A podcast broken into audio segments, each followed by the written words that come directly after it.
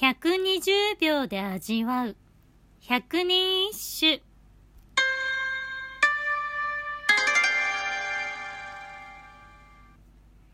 第27番三日野原湧きて流るる泉川。いつみきとてか恋しかるらん。中納言金助。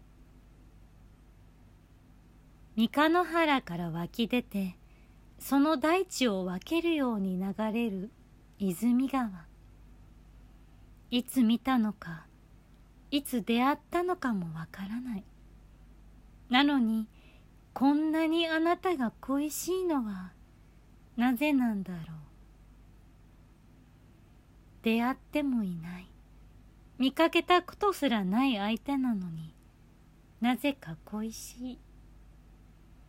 現代であればテレビやネットで見かけた相手に恋をするなんてこともありますが平安時代にも噂でしか聞いたことのない相手への思いがいつの間にか膨らむなんてことあったのですね。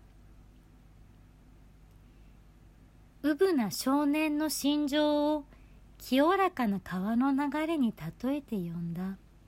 ピュアなこの歌を詠んだのは中納言兼助。